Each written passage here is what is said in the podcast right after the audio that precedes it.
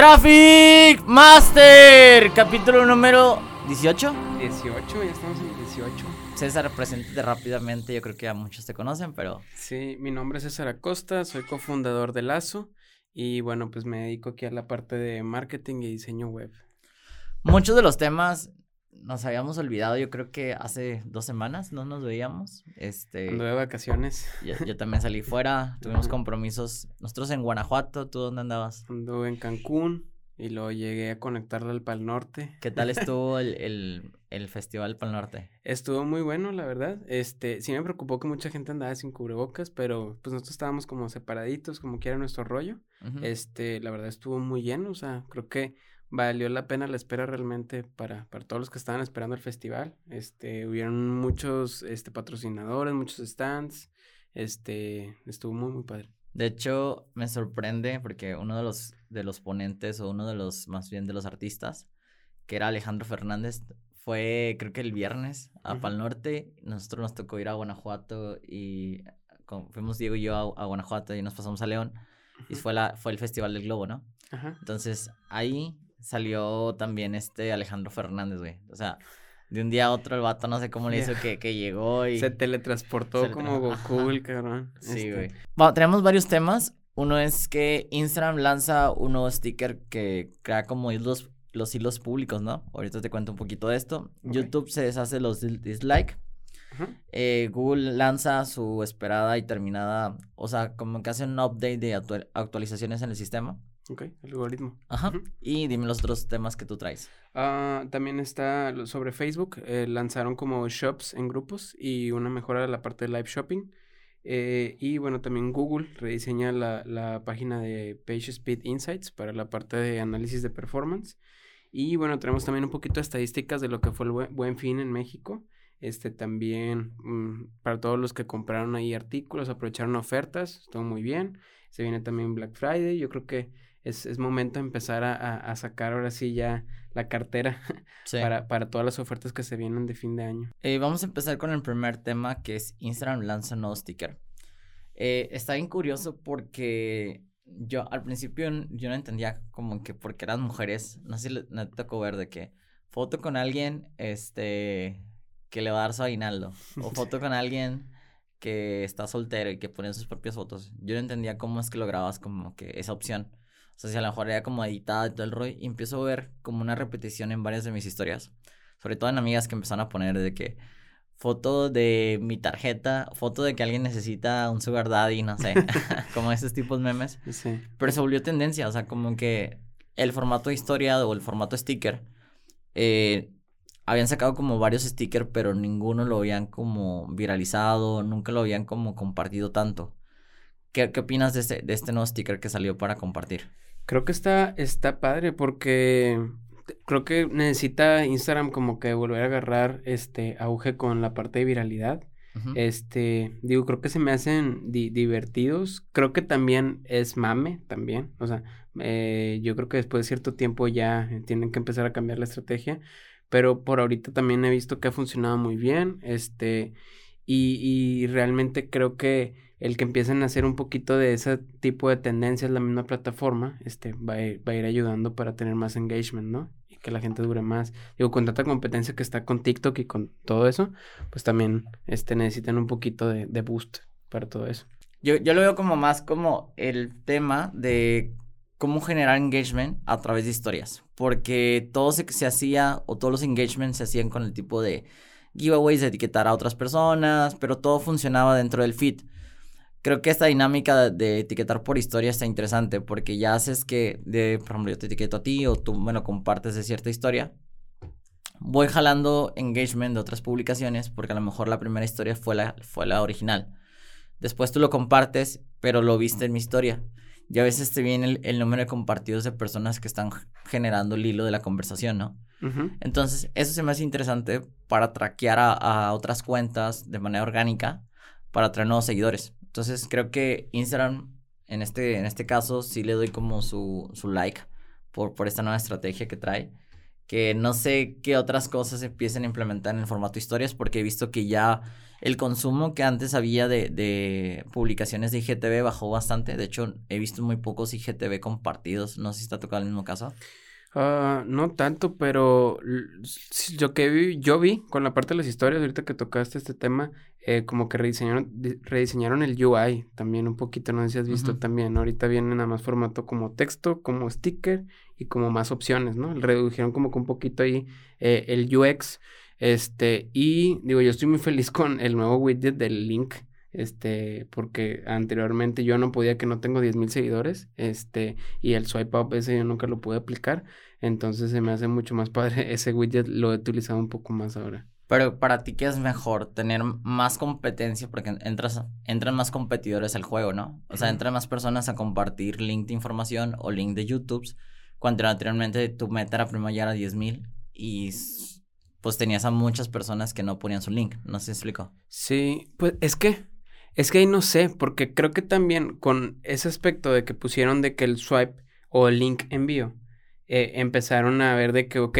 pero el, problema es de que como yo me quedo corto nada más con tener un link envío. Ya fue cuando creé mi página de Bitcoins, o ya ves que está Linktree, y literalmente Linktree, no sé, la evaluaron en 10 millones de dólares o algo así, y simplemente es una paginita sencilla que te puedes poner links. O sea, que realmente que si no hubiera existido eh, e, esa, ese bloqueo por parte, parte, de Instagram, ellos pudieron haber agregado la funcionalidad y no existiría esa, esa empresa, ¿no? Sí. Entonces, oh, yo no le veo tanto sentido como que tengas que poner link envío o algo. O sea, siento que está fácil el hecho de poder poner ahí links. Este, eh, en cuanto a, a esta parte de las historias. De lo que me decías ahorita de los Instagram TV, no he revisado la parte de, del performance. Este, no, no me he puesto a revisar si ha caído. O sea, yo lo que vi en las actualizaciones fue que, o sea, cambió el formato de cómo seleccionar las historias. De hecho, a mí me gustaba más el anterior porque era más fácil. O sea, le picabas y ya seleccionabas la tachita y, era como que seleccionabas tu historia. Ahora tienes que picar el iconito de la parte superior y lo seleccionar de qué historias. Como que agregar un poquito más de pasos a, a, la, a la experiencia del usuario, ¿no? Sí. Entonces, pues a la vez me gusta y a la vez no.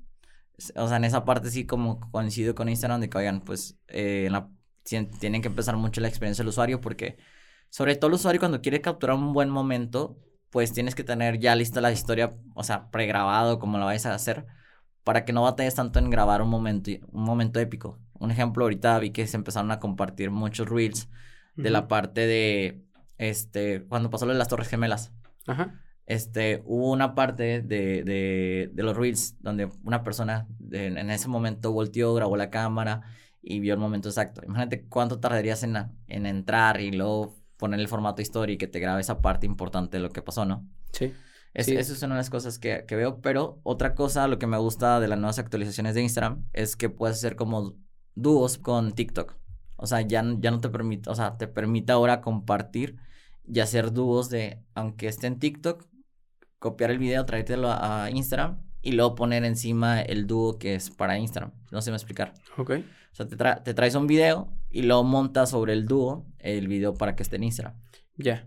Sí, para traer la atracción hacia Instagram. Es correcto, porque creo que como que Instagram todavía no puedo hacer lo que TikTok está haciendo, que es desarrollar creadores de contenido. Como que bajó un poquito la intensidad a la parte de no, aparte, o sea, Reels como que todavía le falta bastante, o sea, le faltan filtros, le faltan, eh, ¿se llaman filtros de voz? ¿Cómo se llaman? los, los, audios personalizados, este, o sea, como que todo ese tipo de dinámicas funcionan mejor en TikTok que Reels ahorita.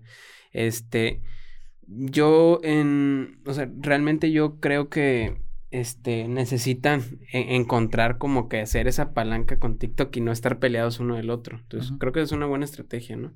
Yo seguramente todavía sigue penalizando el hecho de que tú descargues o crees el video en TikTok y lo subas a, Reels. Sigue, yo supongo que sigo viendo esa penalización del algoritmo, ¿no? Ah, sí. Tienes que bajar el formato y luego eh, ponerlo en... O sea, como que no te permite tener la marca de agua de TikTok. Es como que todavía está muy en contra de Instagram. Ya. Vamos al siguiente tema que es YouTube se deshace de los dislikes. ¿Qué opinas de esto? Lo empecé a ver, fíjate, e, este anuncio en, en Twitter y, y, como que todos empezaron como que no, tirando hate de que, pues si, si también los dislikes también funcionan para ver que no, Ajá, para, para feedback, por si el video es malo o por si también, no sé, te ha tocado ver como, no sé, que quieres ver un partido de la Champions que pasó hace unas cuantas horas y le das play y es el del 2020. Sí, sí.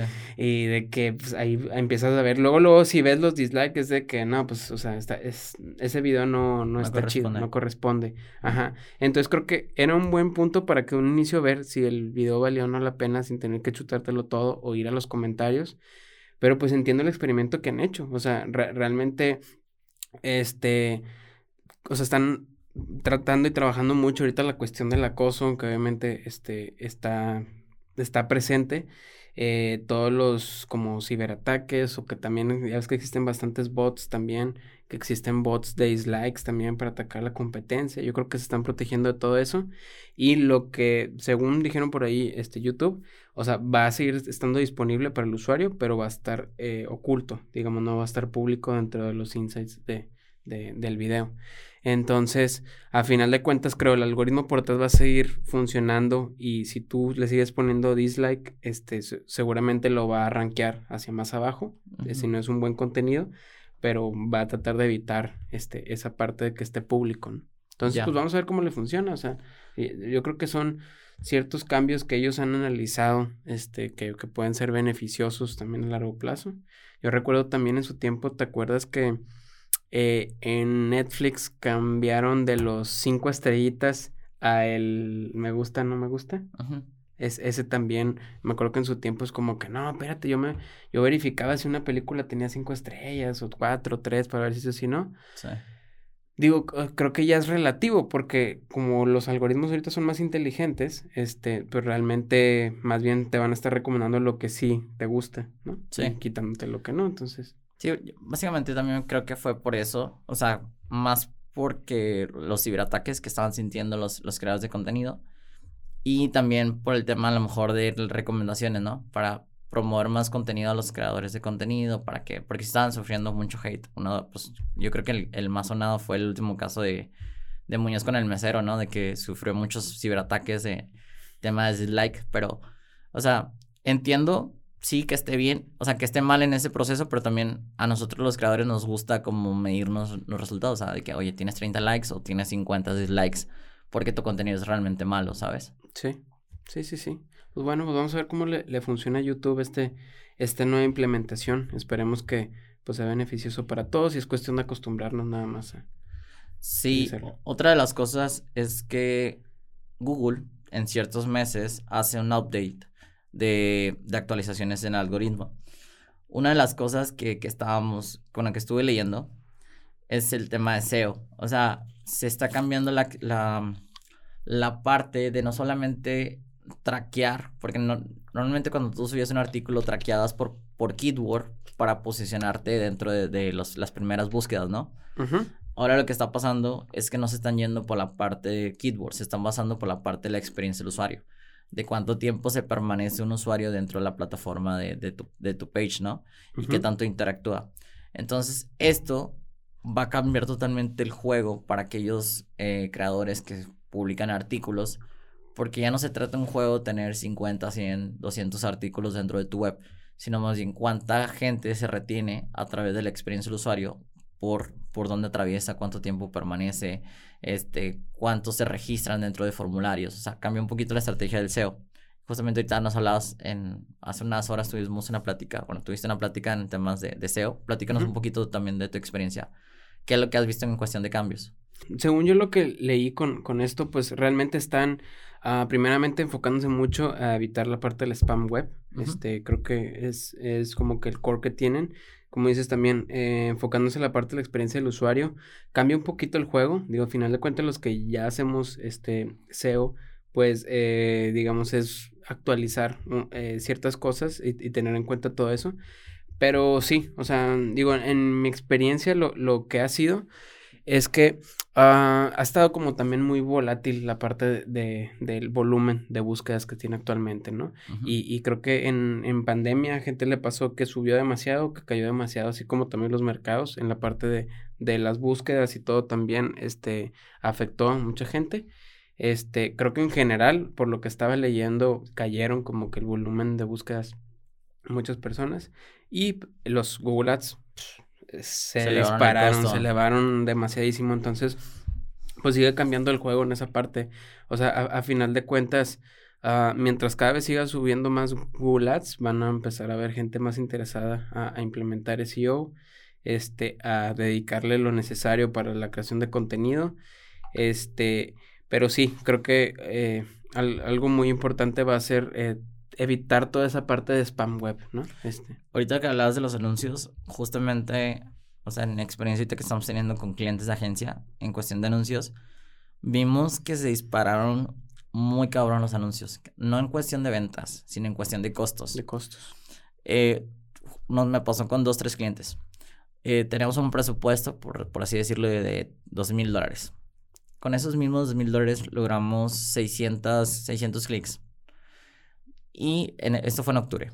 Dos mil dólares, 600 clics. Ahora en noviembre me pasó que los mismos dos mil dólares con los mismos intereses, los mismos comportamientos, los mismos eh, keywords, fueron 300 clics. Estamos hablando de, que la mitad de clics por el mismo valor del, o sea, por un doble costo que nos están generando. Sí. No sé si esto pasa porque los clics en noviembre aumentan por el tema de el buen fin, por temas de, ajá, de que viene la Navidad. O, o qué has visto tú que pudieras adjudicarle de que el costo más alto. Yo creo que está muy relacionado a la parte de, del buen fin y Black Friday. Este, uh, como, como has visto, o sea, realmente hay mucho más volumen de, de gente pautándose, de gente haciendo campañas. Entonces, pues a final de cuentas es oferta-demanda, ¿no? Este, por eso mismo también entra como en modo subasta también el costo por clic y sí dispara un poquito más. Entonces, este, uh, depende, me imagino también qué tipo de keyword utilizas, pero sí, sí he visto mucho eso que está, está pasando ahorita. Y eh, digo, ahorita más adelante vamos a platicar también cuáles fueron como algo, algunas estadísticas del buen fin en México, este, para, para que vean también pues cómo, también afectó eso, porque también hubo un aumento en las compras de referente a 2020 a 2021. O sea, en 2021 hubo de creo que un 10 a 15% más en, en gastos y en compras. Entonces también es para considerar eso. Prácticamente están diciendo que fue el, en hace muchos años uno de los mejores buen fin que hubo. De hecho, una de las estadísticas también que se viene es que, o sea, bueno, lo hemos visto Diego y yo, que en diciembre es cuando se van a elevar todavía, no sé triplicar los costos pero sí lo que, lo que hay que hacer es contenido orgánico, porque el mayor flujo de consumidores pasa que en diciembre, o sea, ven más videos, ven más historias, o sea, como que el tiempo de actividad crece. Están más en computadora, en Smart TV.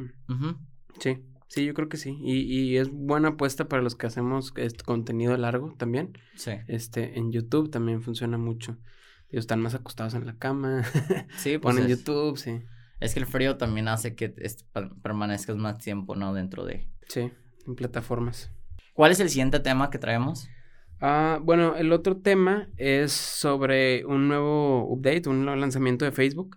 Eh, lanzaron la parte de shops en grupos y live shopping.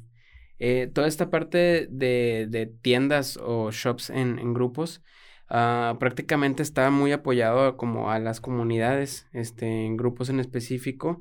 Este, entonces, pues obviamente ya sabemos que, que una de las tiradas también en Facebook y obviamente también por temporada navideña, pues quieren más formas para gastar dinero dentro de la plataforma, ¿no? Entonces, eh, esas funcionalidades ya están disponibles en, en, web y creo que también en aplicación para iOS y Android. Eh, entonces, este, están, están haciendo muchas movidas en, esa parte para, para la parte de, de ventas, de, de, los que venden este, productos. Y bueno, también la parte de live shopping también estaba viendo que, que hicieron también actualización en ese lado.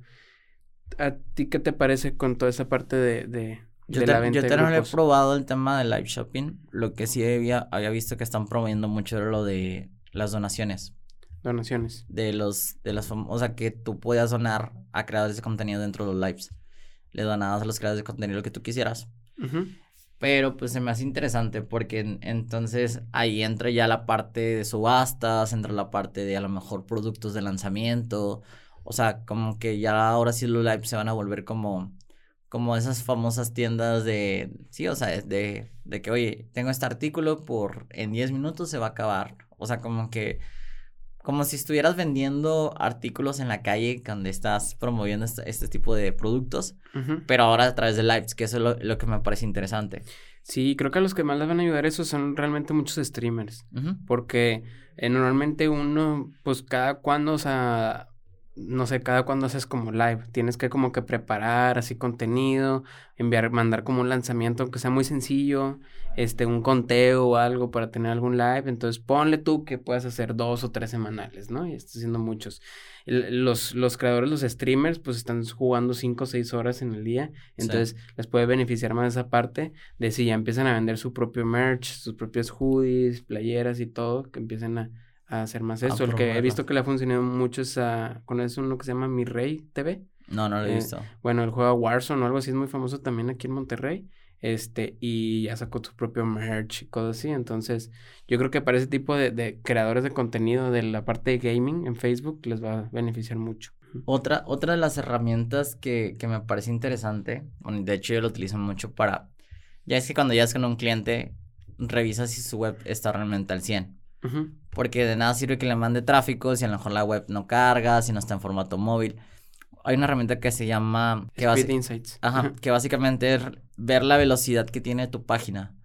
Y aparte, qué tan cargada está sobre banners, qué, qué tanta cargada está con HTML, o sea, como que qué tan, qué esa sobrecargada tienes como en el tema de imágenes, videos, y eso hace que alenta o haga rápida la, la, la página para poder ver, o sea, ver la experiencia del usuario, ¿no? Eh, anteriormente era como que entrabas de que la página y te, te mandaba como que el, el, resumen del reporte de manera, o sea, de hecho no, es gratis la herramienta, te la manda y te manda como detallada. Ahorita lo que estoy viendo es que está, subiendo, está sufriendo como actualizaciones, como que métricas que no se había considerado, de cuántas personas entran, te avientan grafiquitas de que, oye, esto es lo que tú, es tu porcentaje de velocidad que tiene tu página, etcétera, etcétera. Sí, sí, yo, lo he utilizado mucho, este, la verdad está, está muy padre. Este, hay otra como plataforma hermana que se llama Google Lighthouse. Okay. Entonces prácticamente parecido, pero eh, Google Lighthouse es como una extensión dentro de los DevTools, de herramientas de desarrollador de, de Chrome. Eh, y este es como que un reporte que tiene su portal aparte, ¿no? Este, pero sí, o sea, tiene bastantes cosas que puedes hacer ahí, ¿no? Primeramente hacer eh, una prueba en desktop o en mobile eh, y se tarda un ratito y hace como que una renderización y hace como ese cargado barrido inicial, ¿no? Donde, donde también te pone como fotogramas de qué tanto tiempo tarda para cargar el contenido. Este, y te da muchas recomendaciones muy importantes para los que nos dedicamos también a SEO y todo esto. También es bueno como que te, porque explica muy bien Google, este, por qué tienes que hacer ese cambio, cómo va a mejorar, cuántos milisegundos van a mejorar de carga de tu sitio y qué tan importante o no prioritario es hacer el cambio, ¿no? Entonces, este, enfocarte como que en los más en rojito que son prioritarios, este, para, para hacer modificaciones al sitio. Pero sí, lo que está viendo con esta actualización es que metieron nuevas informaciones adicionales, que es eh, duración de visitas, eh, conexiones de red, ah, qué versiones de Chrome se utilizan, uh, periodo de, de recolección de datos, eh, y una mejora en los Core Web Vitals también, este otro como algoritmo que tienen ahí dentro, este, y mejorar un poquito la interfaz del usuario. Entonces, eh, digo, está muy padre. Si quieren ir a, revisarlo, este, pueden entrar por allá. Vamos al último tema, que es básicamente creo que a, a muchos les interesa este. ¿Cuáles fueron los productos más vendidos del Buen Fin? Ah, pues mira, lo que estaba revisando aquí en unos papers, porque pues, realmente acaba de, terminar, apenas que terminó lunes, martes, el Buen Fin. Ah, en especial lo que más se consumió en este Buen Fin 2021 fue la parte de ropa, en especial zapatos, abarrotes y luego viajes. Este, eso fue lo que, lo que más, este, ah, se vendió, según lo que dicen la con Canaco este, que es la, la, como la cámara que se dedica a toda la parte del comercio aquí en México. Este, y también algo muy importante que les decía, hubo un incremento de ventas de un 10% en comparación con el buen fin del año pasado. Digo, también para fechas del año pasado también estaban más en confinamiento y todo. Este, por eso también hubo ese aumento también en cuestión de viajes, este, porque pues la gente está aprovechando más para salir y más para todo esto para, este, pues vacacionar, ¿no? Sí. Pero en, general sí lo que más se vendió en esta parte fue, fue la parte de ropa. Entonces, pues si, tienen un e-commerce de, de, de, ropa, este, sería bueno este, que, que, se metieran a ver un poquito ahí las estadísticas. Y pues vamos a ver ahora también que saquen un poquito más de papers al respecto y también más información sobre el Black Friday que se viene también en Estados Unidos. Este también va a ser un boom este, porque mucha gente tiene mucha lana que quiere gastar. Sí. y muchas ofertas que van a ver. De hecho, lo que se estima para el siguiente año, lo, lo que marcan las estadísticas, es que crezca la educación y crezca la salud. O sea, como que los productos de salud y educación van a tener un, una sobredemanda de productos y también un crecimiento en la, en la tasa de, de lo que te cuesta normalmente, ¿no? Porque son los más demandados. Órale. Pero bueno, vamos a ver qué nos espera en el siguiente capítulo. Vamos a tener más estadísticas más a detalle, reportes más actualizados. Así que nos vemos en un próximo capítulo. Gracias.